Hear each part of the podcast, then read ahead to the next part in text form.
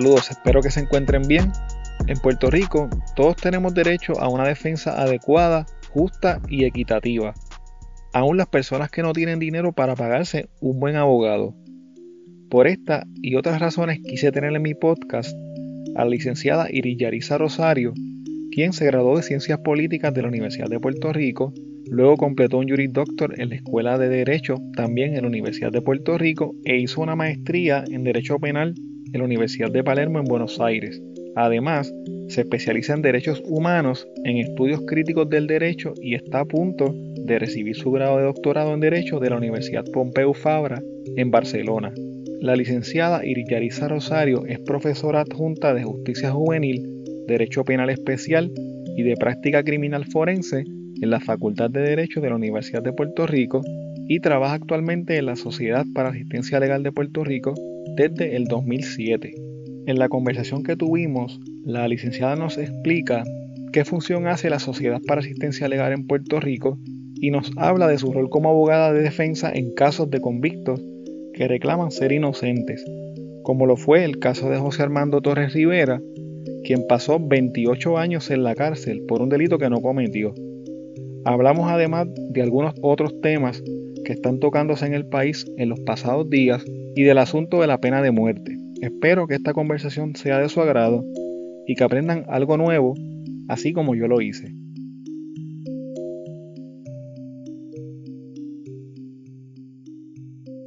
Cuando tuve la conversación con el licenciado Carlos Soto Cuente, él me habló muy bien de, de ti, de tu trabajo y del trabajo que haces en la Sociedad para Asistencia Legal, que es algo que yo pues no, no tengo tanto conocimiento para serte sincero. Yo este podcast lo estoy utilizando para mi aprendizaje propio y para que el que lo escucha también pues pueda aprender algo.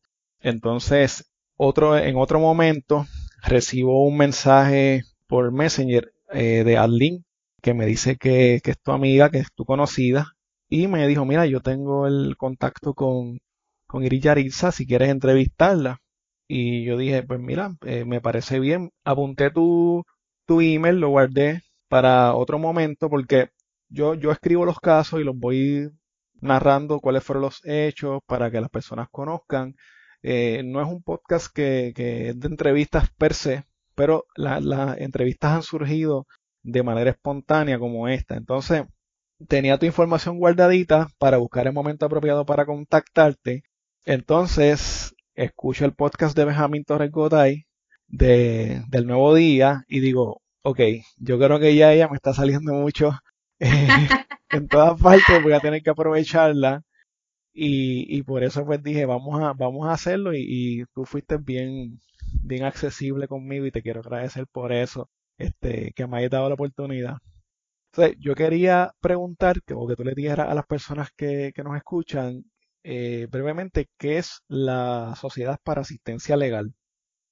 Bueno, pues la Sociedad para Asistencia Legal es una entidad sin fines de lucro, o sea, una organización no gubernamental, eso que la gente lo tenga muy claro. Que no, o sea, que no tiene vínculos, una organización que no tiene vínculos con el Estado, con el Departamento de Justicia o la Fiscalía que se dedica desde el año 54 a defender a todas las personas acusadas de delitos graves en los tribunales del país. Somos una entidad sin fines de lucro aparte porque se entiende que el Departamento de Justicia, contrario a como ocurre en otros lugares, no puede también dirigir la Defensoría Pública porque el Departamento de Justicia es el que acusa, ¿no? Y formando esta entidad sin fines de lucro de manera autónoma, el gobierno entonces provee el derecho constitucional de que toda persona tenga acceso a una defensa durante un procedimiento criminal. Entonces, somos la Sociedad para Asistencia Legal y estamos en cada uno de los tribunales del país o si no estamos dentro del tribunal, estamos en una oficina cercana al tribunal. Eh, y además, contamos con una oficina que se llama la División de Apelaciones, que se encarga de llevar a cabo todos los procedimientos de la apelación después que un caso eh, digamos, eh, se pierde o no se gana de la manera en que se pensó que se podía ganar en los tribunales de primera instancia.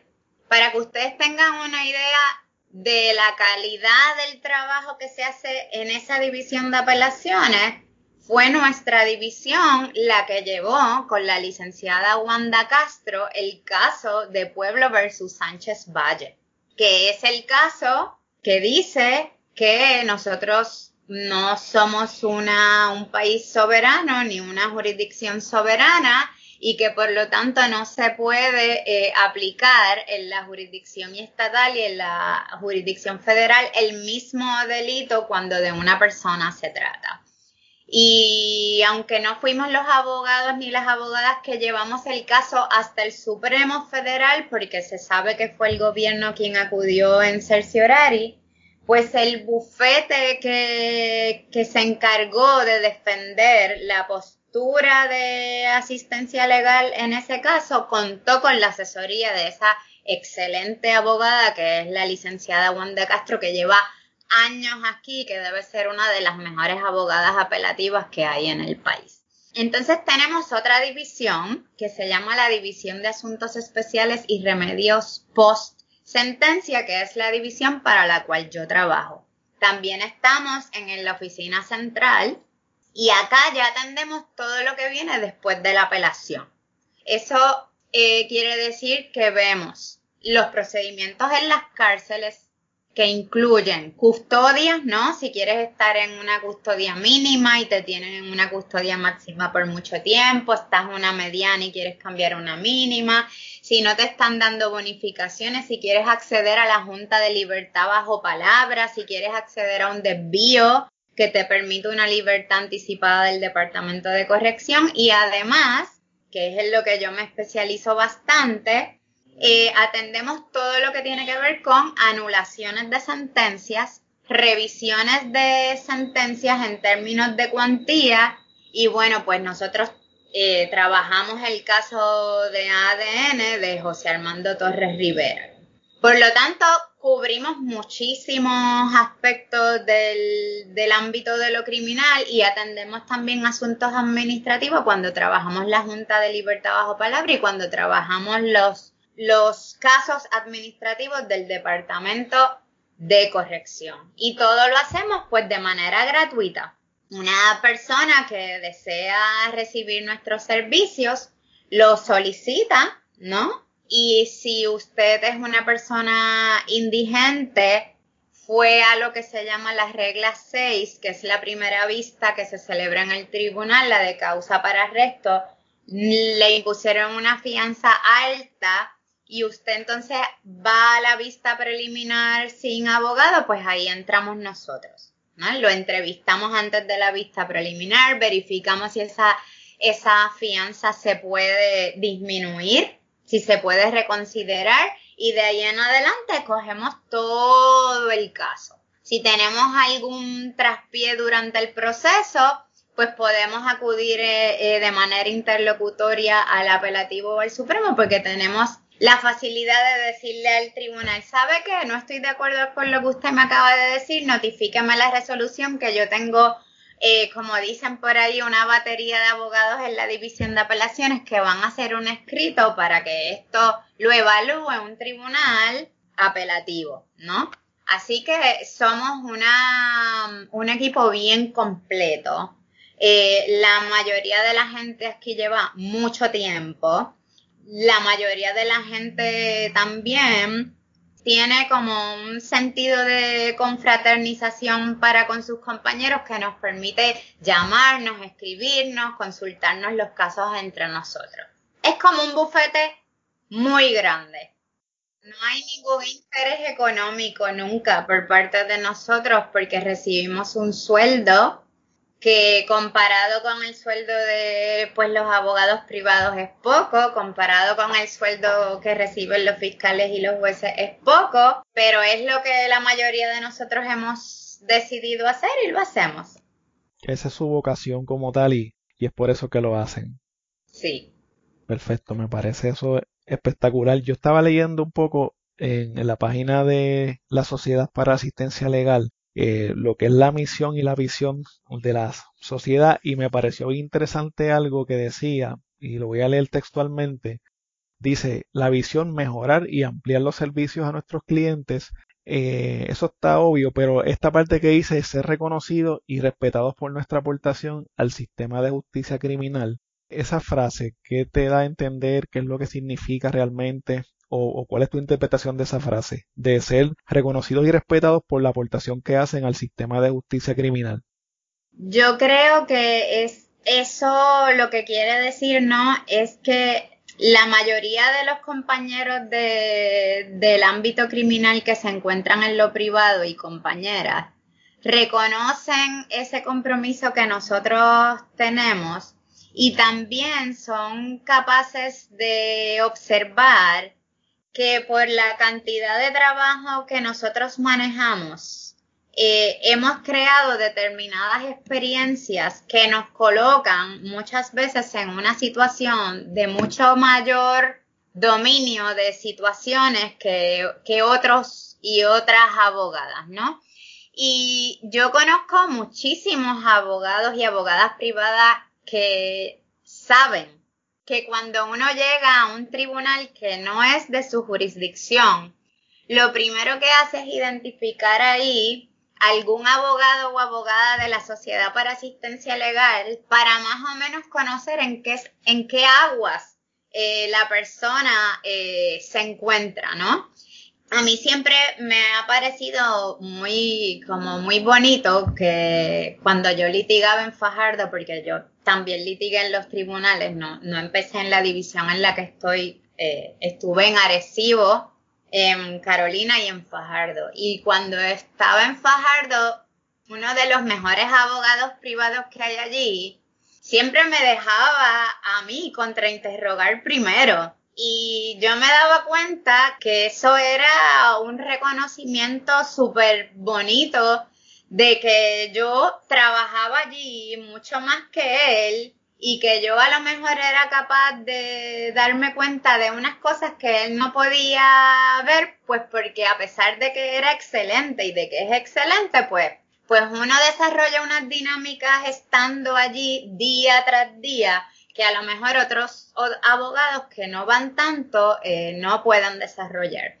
Y yo creo que la mayoría de los abogados y abogadas privadas son, podrían ser capaces de decir, mira, cuando nosotros llegamos allí buscamos siempre la opinión del abogado o la abogada de asistencia legal. Y entonces, en, en, como te digo, en nosotros se reconoce también no solo esa capacidad de litigar en los tribunales, sino también hemos sido capaces de cambiar política pública, hemos sido capaces de crear jurisprudencia importantísima como esa que digo de Sánchez Valle. Y muchos de nosotros también eh, hemos estado presentes en muchas luchas eh, que se dan en el país. Siempre los abogados de asistencia legal dicen presente cada vez que hay una huelga de la UPR, cada vez que hay un primero de mayo en el que arrestan personas, siempre, o sea, los, los que son mucho mayores que yo han estado en la huelga de la telefónica y entonces se reconoce en nosotros cierta vocación y cierto compromiso que nos coloca pues en esa en, ese párrafo, en esa descripción que leíste en, en nuestra plataforma.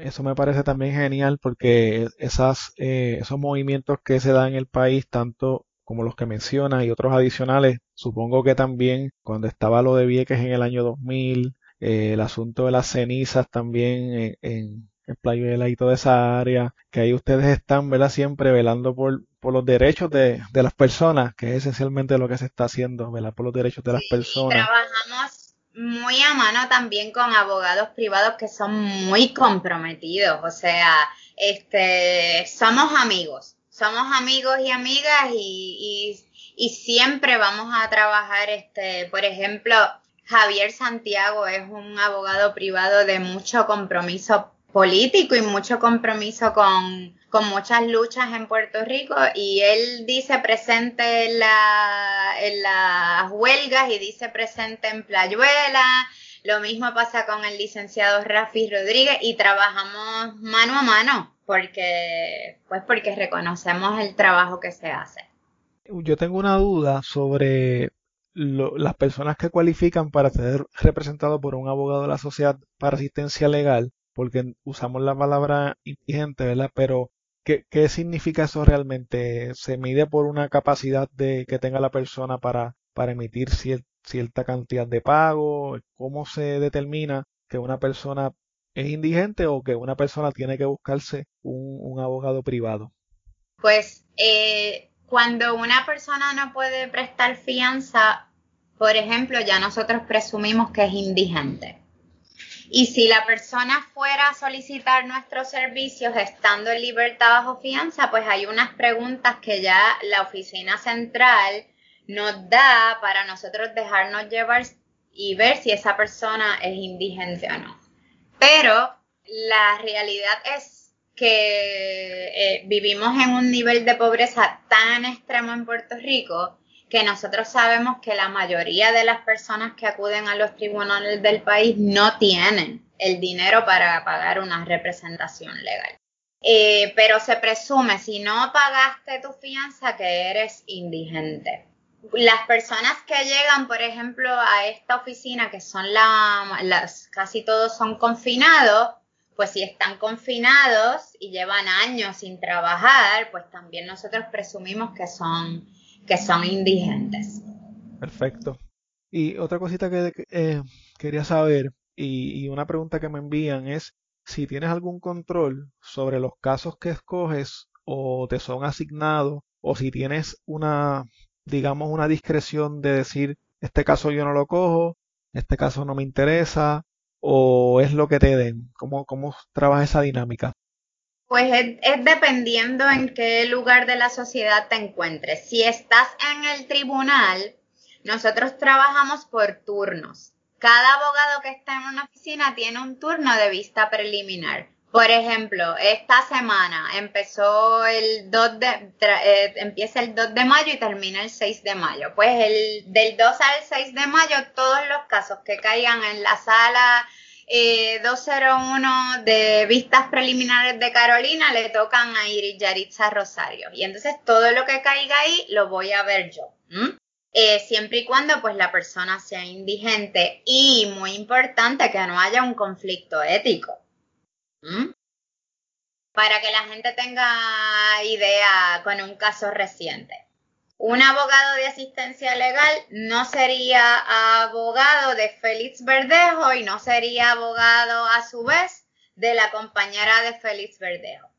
Porque ahí, dice la jurisprudencia, está la semilla de un posible conflicto ético, porque para defender a uno es muy probable que tengas que eh, acusar a otros de determinados actos, ¿no? Es el clásico caso de quien distribuye sustancias y quien la compra. Nosotros tenemos que aceptar a uno de los dos, no podemos. Así que si son indigentes, si no existe un conflicto ético, por ejemplo, que la víctima en el caso de asesinato haya sido cliente nuestro, por un caso de agresión, cuando lo que el acusado está planteando es una eh, defensa propia, pues obviamente nosotros no lo podemos defender ahí, ¿no? Los cánones de ética nos lo prohíben. Ahí entran los abogados de oficio. Si estás a nivel de la división de apelaciones, también se funciona por turnos. Eh, dependiendo de lo que vaya llegando, se va asignando. Yo en esta división eh, de asuntos especiales pues tengo mucha más libertad de escoger, porque la mayoría de la gente que escribe son confinados, así que se les presume indigentes.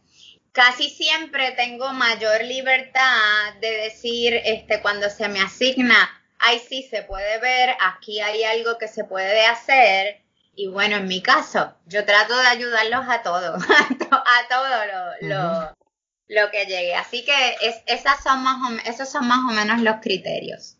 Como mencioné al principio, una de, los, de las cosas que me llamó la atención fue cuando escuché la, entrevista de, de, Benjamín Torres Gotay, particularmente el caso de José Armando Torres, por varias razones. La primera, y te voy a ser bien sincero, es que cuando uno escucha el nombre de uno, o una persona que se llama igual que uno, pues uno como que se pone alerta, ¿verdad? Y mi nombre, aunque es un nombre bastante común, no es tan común, quizás común. En, el caso de él se llama José, ¿verdad? José es un nombre más común, pero la combinación de Armando Torres, pues me parece llamativa a mí, por lo menos porque soy Armando Torres. Y hace tiempito escuché la noticia y, leí un poco sobre el caso. Tuve la oportunidad de escuchar la entrevista que, tuvo José Armando con, con, Benjamín, en la que usted también participa, en la que también participaste. Y quería saber un, detalle, y es que en el caso de él y en otros casos en los que has trabajado, eh, viene una persona y, y plantea la situación de que está encarcelado siendo inocente. Y esa pregunta pues siempre está ahí y lo que yo quería saber es cuál es ese proceso que, tienes de investigación o preparación para la defensa de una persona que, que te está diciendo, mira, yo soy inocente. ¿Cómo es ese proceso? ¿Cómo tú sabes? ¿Cómo, cómo te preparas para, para darlo todo y decir, esta persona es inocente, voy a hacer todo lo posible porque salga? Bueno, al principio dije que la mayoría de la gente piensa que esto es mucho glamour y nada más lejos de la verdad si quieres hacer un trabajo de este tipo, tienes que saber que aquí básicamente se hace arqueología. Lo primero que tiene que hacer un abogado o una abogada que quiere llevar este tipo de casos es no andar por ahí buscándolos porque, pues no, no, la mayoría de la gente te puede decir que es inocente eh, y que no lo sean, o te pueden decir que son inocentes, pero cuando tú investigas el caso encuentras que no tienes forma de probarlo, ¿no? Así que tú lo primero que tienes que hacer es un trabajo de arqueología. Te tienes que parar de tu escritorio e ir al tribunal. Tienes que ir al tribunal a buscar el expediente. En el caso de José Armando, su expediente estaba intacto, estaba completo. Eran dos cajas y te las, me las pusieron una al lado de la otra y yo empecé a mirar las cosas una por una. Y eso es lo que hay que hacer en todos los casos. La gente que me ha planteado a mí que es inocente, yo primero voy y chequeo qué es lo que dicen los papeles, qué es lo que se planteó en el tribunal. Y voy viendo primero cuál fue esa llamada verdad jurídica. Después hay que hablar con ellos. A, la mayoría de la gente que está privada de su libertad, lo que hay que hacer es escucharla. El que no esté dispuesto o dispuesta a escuchar a la persona que pretende representar, pues tiene un serio problema. Y mirando el expediente, mirando cualquier recurso apelativo que se haya llevado, escuchando al, a la persona privada de su libertad, que a su vez te va a referir a otras personas que tú también tienes que entrevistar, tú vas a ir creando más o menos la idea de qué es lo que hay. Hay otro muchacho que, que yo sé, por ejemplo, que es inocente, lo sé, y en su caso, después de yo haber ido a estudiar el expediente, pues fui a ver a los perjudicados para ver si podía hablar con ellos porque me di cuenta que lo único que se podía hacer era convencerlos a ellos de que dijeran la verdad.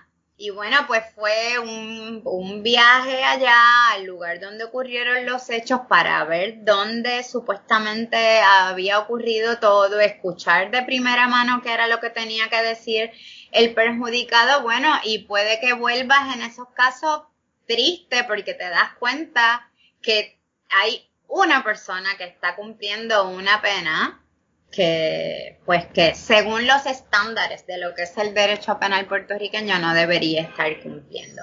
Siempre hay que ir a entrevistarlos y hay en ese proceso pues un, un elemento muy necesario de experiencia. Tienes que tener la experiencia, tienes que tener el instinto, digamos, de darte cuenta de cuándo están diciéndote la verdad y cuándo no, y eso no te lo puedo negar, eso está ahí. Y como, como le dije a Benjamín, también tienes que tener la capacidad de indignarte, de, de estar ante una situación que es injusta y no decir, bueno, pues, este, pues no puedo hacer nada. Hay veces que la verdad es que no hay nada que puedas hacer, pero hay veces que puedes hacer muchas otras cosas más. Y ese trabajo, pues como te digo, requiere arqueología, requiere experiencia, requiere mucho conocimiento en derecho. Hay que estar todo el tiempo estudiando, hay que estar todo el tiempo leyendo, porque cada día los estándares de lo que es la prueba adecuada para un nuevo juicio pueden cambiar. Pues eh, en ese caso estamos hablando de mucho, de mucho trabajo y no tiene nada de glamoroso. El final en este caso qué bonito, hacemos entrevistas, qué bonito, qué lindo, es lo mejor que me pasó en la vida como abogada, sí puede ser, pero en el camino hubo un montón de sufrimiento, un montón de frustraciones y es ver cómo se cierran las puertas una y otra vez de todo el sistema de justicia criminal que se niega rotundamente a aceptar que cometió un error y que continúa lacerando la dignidad de, un ser humano, ¿no? Sí, esa, esa, eso que plantea eh, al final, que el, Estado o el Ministerio Público se niega a aceptar que cometieron un error y, y poniéndolo, poniéndolo bonito en el sentido de que cometieron un error, hay otras ocasiones en las que se pudiese decir que hubo hasta una, una mala intención de, de alguna persona o algunas personas que estaban eh, envueltas en, en la investigación o, en el o en el juicio porque he conocido casos y en mi en los episodios que he trabajado he visto casos que, que ciertamente el, propio estado ha estado ahí metiendo su mullero para para que para que pues para ganar el caso o para eh, castigar a la persona que quieren castigar que es lo más triste de esto. Yo eh, me, me encantan escuchar muchos podcasts me encanta el tema de la justicia criminal que fue lo que estudié y hay un podcast que yo escuché recientemente que habla de, varias injusticias que hay en el sistema criminal en Estados Unidos particularmente. Eso nos toca a nosotros de alguna manera siempre. Pero eh, él habla de un tema particular que son las confesiones falsas. Ese tema me, me parece bien fascinante porque hay dos cosas que aquí en Puerto Rico la gente lo toma como si fuera sagrado, que es el testimonio directo de una persona y una confesión. Es como que, ¿quién va a argumentar en contra del testimonio de una persona que dijo yo te vi y que te señala en la sala? ¿Quién va a discutir a una persona que dice sí yo lo hice, pero estaba coaccionado o tenía algunos tipos de problemas que lo llevaron a admitir o a hacer una confesión falsa? Este, ¿ha sabido de casos de confesiones falsas en Puerto Rico o, o, tenido la oportunidad de grabar algún caso como ese? Las confesiones falsas son, son un problema importante del sistema de justicia. Yo recuerdo una ocasión que no era mi caso, pero pues como en la oficina de asistencia legal en ese momento, eh, recuerdo que fue en Fajardo. Todos compartíamos todo. Em, leyendo la confesión que había hecho la la muchacha, la acusada en el caso. Veíamos no solamente que había sido una acusación eh, coaccionada e, e, inducida, sino que veíamos que veíamos también en ella como la podíamos percibir que había una cuestión de salud mental muy presente, un problema de salud mental muy presente que hacía que todavía la, la, coacción eh, para que la muchacha confesara fuese todavía mayor. Lo que más me impactó a mí de ese caso no solo fue como el fiscal lo, lo, lo llevó hasta donde más pudo llevarlo, lo llevó tan y tan lejos que la muchacha salió culpable, ¿no? Pero a mí lo que me impactó eh, del caso es y esto, esto es un poco técnico, pero es, un, es una disyuntiva ética a la que nosotros nos enfrentamos algunas veces, era que no podía presentarse una defensa de inimputabilidad, o sea, una defensa, eh, para los que nos están escuchando, de que la persona había una defensa afirmativa en la que la persona el acusado acepta los hechos, pero alega que los cometió eh, en, sin capacidad mental, ¿no? Ese choque entre tener que decir eso, que te obligaba a aceptar los hechos, pero saber que la muchacha no había cometido los hechos, ¿no? Te ponía en una disyuntiva ética tremenda porque decías, ok, ok, por un lado tengo que decir que ella tiene unas discapacidades mentales serias que hacen que confiese, ¿no? Los hechos del caso, pero es que si digo que tiene una discapacidad mental seria, tengo que aceptar los hechos del caso, tengo que aceptar que cometió los hechos del caso. Y entonces, para mí, eso fue una, verlo fue una verdadera tragedia, porque ahí entonces estaba, estaba enfrentándose el sistema frente a un, a un, a una, un quiebre, ¿no? De, de, de lo, que, que el quiebre que supone o la trato como inimputable o la trato como imputable y la defiendo. Si la trato como inimputable, pues tengo que aceptar los hechos. Pero si la trato como imputable, no acepto los hechos, pero tampoco puedo decir que estaba tan incapacitada como como para que la confesión no sea voluntaria. No, no hay una salida de esa... De esa... No hay una salida. eso, es un, eso es un lugar del derecho penal que es bien complicado eh, éticamente hablando y bien complicado a nivel de lo que se supone que es la lógica. Y ahora, ya tú sabiendo ese ejemplo, piensa en los serios problemas de salud mental que hay en Puerto Rico y haz tu conclusión. Puede uno confiar en muchas confesiones que, que ocurren a diario en este país. Entonces, em, bueno, quizás ahorita me estabas hablando de casos en Estados Unidos como el de los cinco muchachos del Central Park, que todos fueron obligados a confesar. Y ahí estaba la tragedia no solo de la confesión, sino de que eran más vulnerables porque eran que cualquier persona acusada porque eran menores de edad. Eh, pero eso lo que han hecho, y bueno, y también podrías estar hablando de Making a Murderer, que en, en, el que también el menor confiesa. Se han tratado de tomar medidas en otros estados para grabar las confesiones, por ejemplo, y aquí no, no, no ha pasado nada, nada al respecto. Una de las una de las eh, jurisprudencias más importantes del Tribunal Supremo, que ahora se me escapa el nombre, eh, sobre las confesiones eh, y cómo se deben de suprimir cuando no son voluntarias, es de la Sociedad para Asistencia Legal y lo llevó una abogada que Carlos sí respeta mucho, que es la licenciada Sonia Vilés una abogada que dedicó toda su vida a asistencia legal y ella pudo probar en, el, en, un contrainterrogatorio cómo fue que esa confesión fue extraída de manera involuntaria. Dijiste que Carlos respeta mucho, pero yo sé que también a ti te respeta un montón.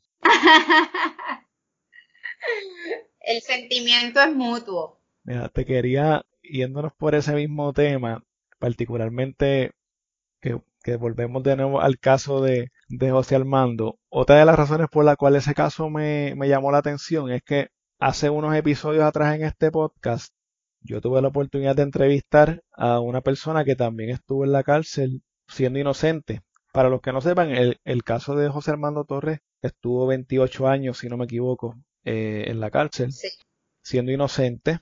En el caso de Robert Anel Díaz, estuvo 9 años siendo inocente. Empezó siendo un joven universitario de 19 años y salió pues un adulto con un montón de problemas, como ustedes ya escucharon en la, entrevista, que si no lo han hecho pues pueden ir y, buscarle y escucharla.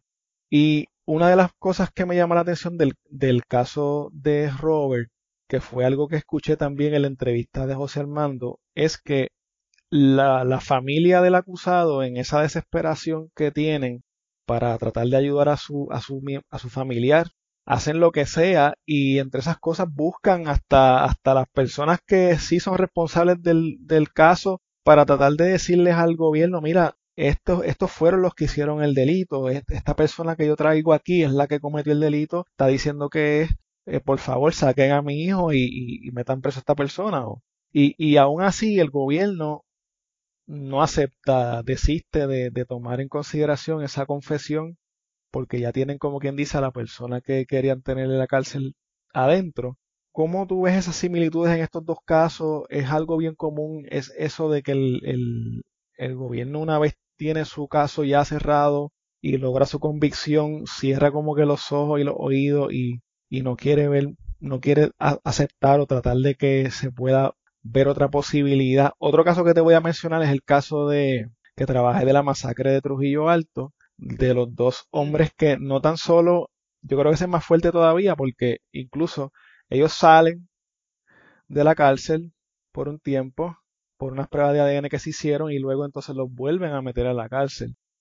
Te estoy haciendo una pregunta súper larga, pero es, es, lo que quiero es más, más o menos hablar de esa situación de cuando los familiares traen personas que se declaran culpables, de cuando hay unas evidencias que están surgiendo, porque tú crees que el, que el gobierno no quiere aceptar, no desiste? Eh, yo creo que ahí hay un... Eso es una pregunta súper difícil, ¿no? Y uno podría tratar de especular un poco. Pero hay un nivel de arrogancia eh, importante de, negarse a reconocer que hubo alguna falla, no solo como un profesional del derecho y un operador jurídico, sino también como una persona, ¿no? A mí me parece que ese componente de la arrogancia es muy grande. Una vez yo vi un caso por asesinato que era una clásica defensa propia, en Fajardo también, por fortuna la persona salió en libertad.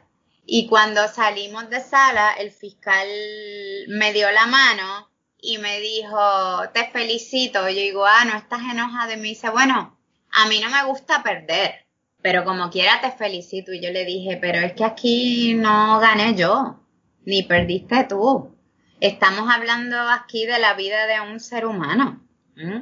Y hay un poco ese componente también de, de, arrogancia de esto lo llevé yo, yo supe cómo lo hice y yo hice justicia y aquí no hay nada que revisar y punto. Eso es muy típico de los seres humanos, no aceptar que cometieron un error. Eso, eso es por un lado, pero por otro lado, yo estaba leyendo el otro día un libro fantástico que se llamaba, se llama The Feminist and the Sex Offender y las autoras, eh, que son eh, feministas abolicionistas, decían que había, había que tener mucho cuidado cuando uno abrazaba como activista o como abogado determinadas reformas, porque muchas reformas que uno persigue del sistema de justicia lo que hacen es robustecerlo más. Y daba entonces el ejemplo de los inocentes. Dice, bueno, podríamos decir ellas son abolicionistas porque no creen en la cárcel, ¿no? Y era, ellas, ellas son feministas, repudian la violencia de género, pero no creen en la cárcel, aún habiendo ellas sido víctimas de violencia sexual. Y dicen, está muy bien que hayan proyectos de ADN, muy bien, perfecto. Eh, pero eh, y los tenemos que apoyar, pero en nuestra lucha por reformar el sistema, en este caso sacando a los inocentes de la cárcel, no podemos robustecerlo de, de otra forma. ¿Cómo lo robustecemos? Bueno, pues con el típico binomio de inocente y culpable. El que, está, el que es culpable se merece estar ahí, pero el que es inocente no. Y cuando hablaban de los errores de la justicia en los casos de ADN, decían, no son errores, lo que demuestran es que el sistema de justicia funciona como tiene que funcionar. Funciona para eliminar a quien pretende eliminar. Eh, y a mí eso me, me, me marcó muchísimo, ¿no? Porque el sistema es una máquina. Y bueno, pues funciona muy bien porque nos llevamos enredados también a los que son inocentes, que casi siempre son pobres, que casi siempre son negros. Bueno, quería, quería mencionar eso también como, como un componente importante a tomar en cuenta. Pero volviendo a lo del error, y a la arrogancia. Es, y bueno, está también eh, el hecho de que muchas personas que han estado laceradas, que han sido dañadas por un acto delictivo, que como puede ser la perjudicada en el caso de José Armando, que fue agredida sexualmente por tres hombres. O sea, eso es una situación en extremo traumática. Eh, ella se niega a reconocer que él no estuvo ahí y bueno, después de tanto tiempo que desde el sistema te están diciendo fue él, fue él, fue él, fue él, fue él, aunque yo te ponga en bandeja de plata el que fue, tú no vas a reconocer ese error porque te estarías cuestionando también eh, a ti misma. Y bueno, también está el componente de que el Estado no quiere aceptar su responsabilidad porque sabe que puede haber después causas legales eh, por los daños y perjuicios que se causan. Así que hay muchas cosas, ¿no? Lo que, lo que a mí me parece muy curioso es que Puerto Rico es una de los, las últimas jurisdicciones en poner en vigor las leyes de ADN con las que se pudo eh, trabajar el caso de José Armando. Y es también una jurisdicción que trabaja distinta a la revisión de los casos. Hay jurisdicciones en las que son los propios eh, operadores judiciales o los fiscales los que deciden revisar los casos, ¿no? Y aquí no, no, no, eso no, no existe y lo vimos en el caso de los inocentes de Aguada, que no fue hasta el final que dijeron, está bien, nos equivocamos. En el caso de Trujillo Alto siguen diciendo que no se equivocaron y ese caso es, a mí lo conozco porque sé que la conozco a la gente que lo trabajó, el licenciado Alex Omar Rosa, los abogados del proyecto ADN, este, hay otro caso pendiente en Arecibo también de, de un, eh, una persona que alega ser inocente. Así que lo que debería pasar sería que el propio Estado, yo francamente no entiendo, si tú tienes material genético de unos hechos delictivos y tú tienes un banco de datos de ADN, ¿por qué tú no puedes revisar todos esos casos motu propio como sistema de justicia? Y de esa forma sacas a todas las personas que pues que según el discurso del sistema de justicia criminal en Puerto Rico no merecen estar en, en la cárcel. Hay algo que me parece un poco contradictorio y es que eh, por una parte el gobierno se niega a, hacer eso que tú dices eh, por modo propio hacer esos exámenes y hacer esas comparaciones y decir mira tuvimos 20 personas que cuyo ADN no concuerda, vamos a celebrarle un nuevo juicio o no tenemos elementos, pues vamos a, sacarlo. Pero por otro lado, eh, hubo una decisión que fue la de Estados Unidos, eh, la de Luisiana, no me acuerdo el nombre ahora mismo, que fue después de la de Sánchez Valle, la del 260, ¿verdad? La decisión de que los casos también en Puerto Rico tienen que decidirse 260 y la misma legislatura rápido quiso que esos casos entonces se hicieran retroactivamente dando la posibilidad de que muchas personas cuyo juicio no se vio 12 a 0, pues tengan eh, la oportunidad de salir o que se tenga que celebrar un nuevo juicio en el caso de que haya los elementos, que no sé si es que no saben lo que están haciendo o si es que tienen un interés por que personas salgan eh, liberadas, porque por, un, por una parte no quieren ayudar teniendo a personas ya en la cárcel simplemente haciendo las pruebas de ADN y por otro lado quieren hacer esta decisión retroactiva para que entonces la aplique a todas las personas que están en la cárcel? Pues mira, yo eh, te tengo que decir que la legislatura eh, hace cosas que algunas veces yo no entiendo, ¿no? Pero en este caso, en este caso, yo tengo mm, fundamentos en derecho para decir por qué un proyecto de ley como el de la retroactividad de la unanimidad del jurado debería concretarse y extenderse hasta casos que sean eh, finales y firmes. ¿no? Podríamos eh, hablar tú y yo sobre eso que es muy técnico. Eh, yo soy de las que piensas que debería eh, eh, dársele ese tipo de alcance, independientemente de quién lo haya empujado o no lo haya empujado, ¿no? Este, porque la verdad es que, por ejemplo, el caso de José Armando fue 9 a 3.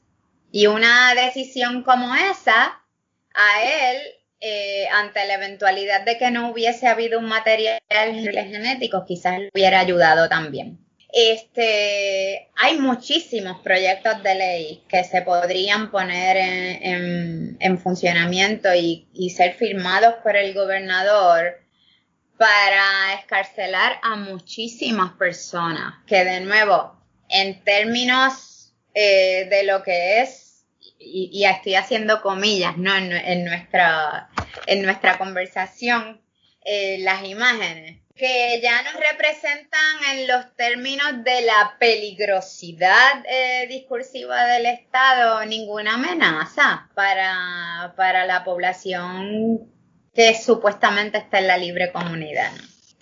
así que yo aplaudo, aplaudo cualquier iniciativa que redunde en la escarcelación de una parte importante de, de la población que está privada de su libertad para un poco darte la razón y no dejarte tan solo en eso que dijiste. A mí me llamó mucho la atención cuando la legislatura eh, reaccionó rápidamente al caso de Luisiana, solicitando la retroactividad a casos que hayan advenido finales y firmes, que no se hubiese hecho lo mismo con los casos de menores juzgados como adultos que cumplen cadenas perpetuas y que según la jurisprudencia del Tribunal Supremo de Estados Unidos en Miller y Montgomery también tendrían que revisarse. Y solamente fue Denis Márquez en un momento el que eh, presentó legislación para que esa, esa interpretación también fuese aplicada de manera retroactiva sin ninguna duda en el cuatrienio pasado y bueno, un legislador en particular no puso la votación en reglas y calendario y eso no se pudo concretar. Pero de nuevo está en la, en la legislatura un proyecto de Denis Márquez que le daría eh, retroactividad, o sea, todas esas sentencias impuestas eh, antes de Miller y, Montgomery podrían ser revisadas o podrían ser eh, este, evaluadas por la Junta de Libertad Ojo Palabra. Ok, perfecto.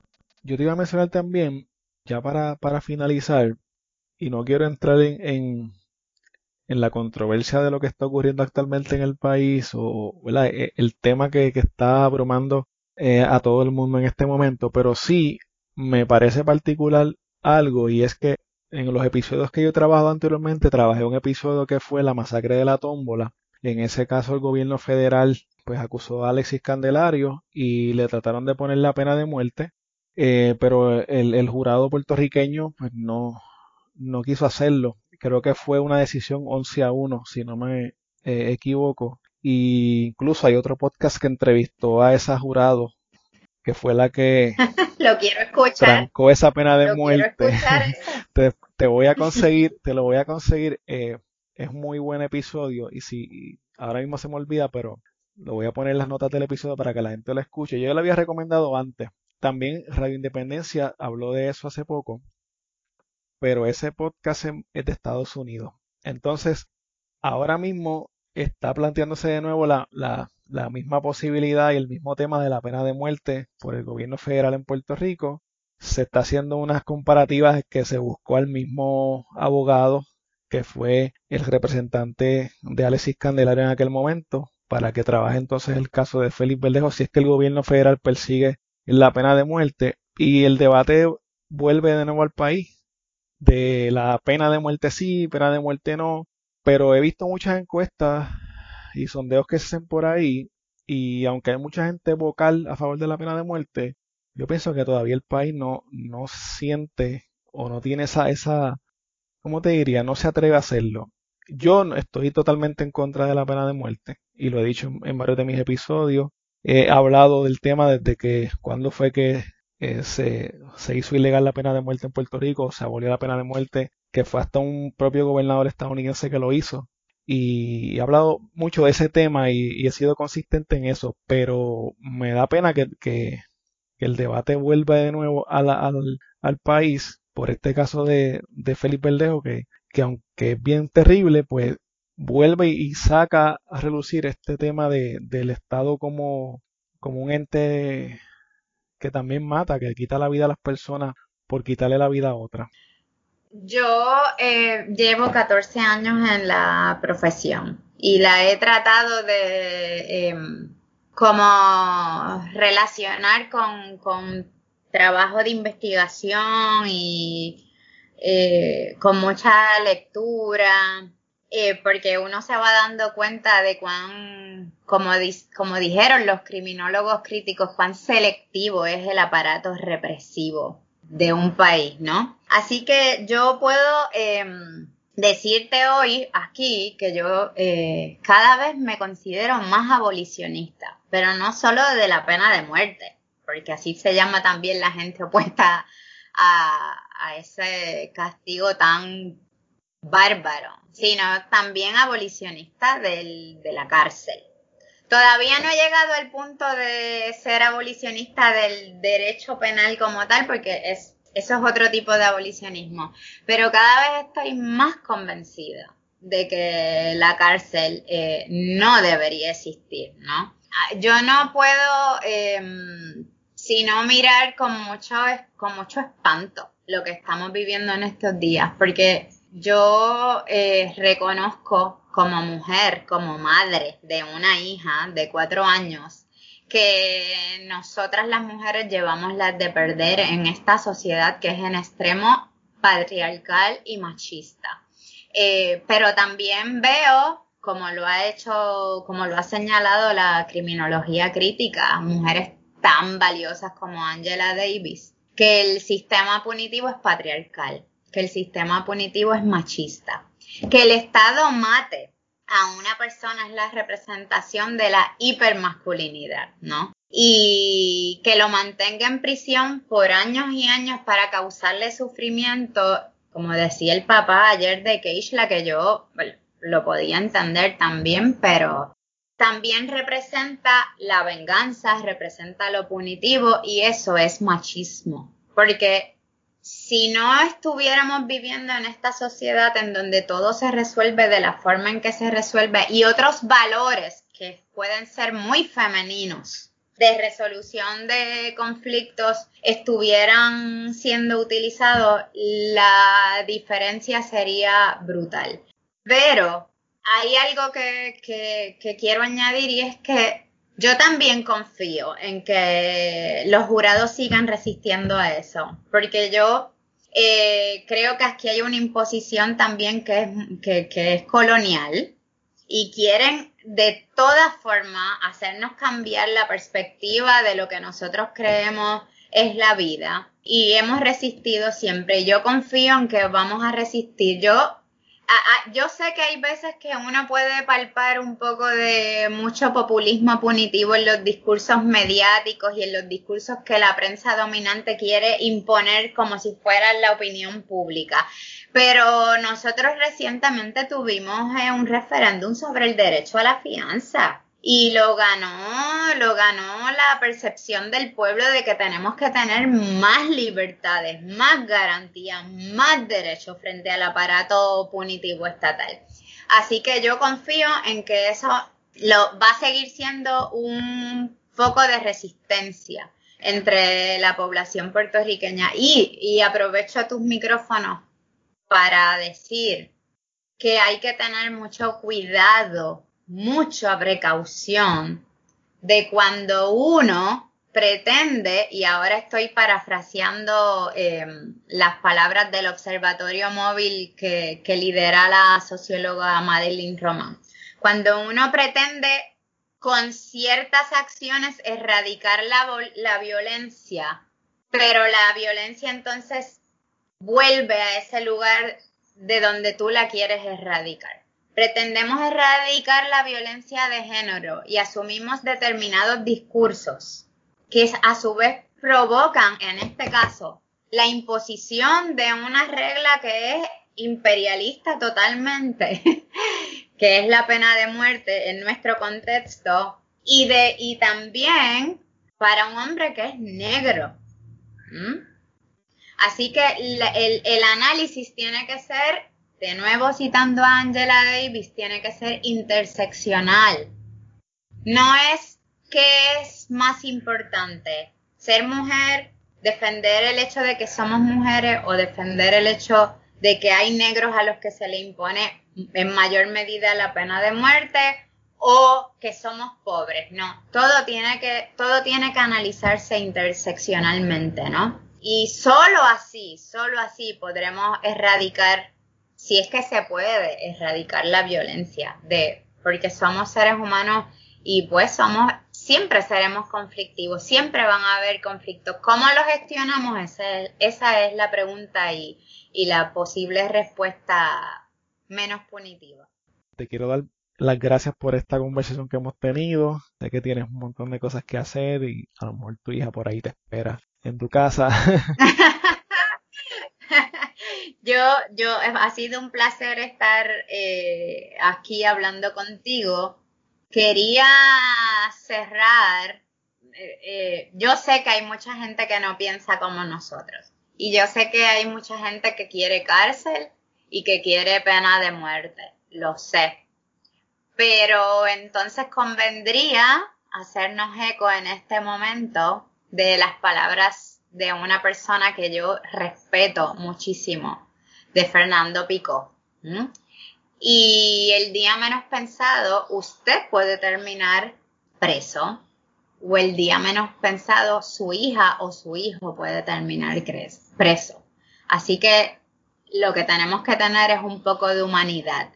Porque Félix Verdejo tiene una familia también, ¿no? Y, y, uno nunca sabe cuándo un familiar de uno termine encerrado tras los barrotes o termine siendo, estando a, a la merced de un jurado que pueda imponer o no la pena de muerte.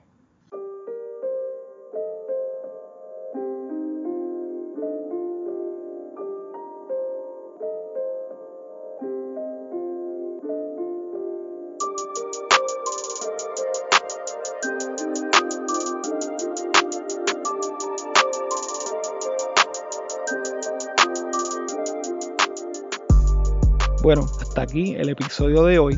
Recuerda que puedes contactarnos a través de crimepodpr.com. Síguenos en Facebook, Instagram y Twitter como CrimePodPR, en donde estaremos subiendo contenido relacionado a los temas con los que vamos a estar trabajando y sobre noticias de casos criminales principalmente. Recuerda también suscribirte a este podcast en tu aplicación favorita para podcast y compartirlo con las personas que conoces. También puedes apoyarnos a través de patreon.com diagonal crimepodpr en donde vas a tener acceso al contenido que utilizamos para poder hacer las investigaciones, como por ejemplo documentos, enlaces, fotos adicionales a las que subimos a las redes, videos, análisis de los casos, entre otras cosas que vamos a estar añadiendo poco a poco. Muchas gracias y hasta la próxima semana.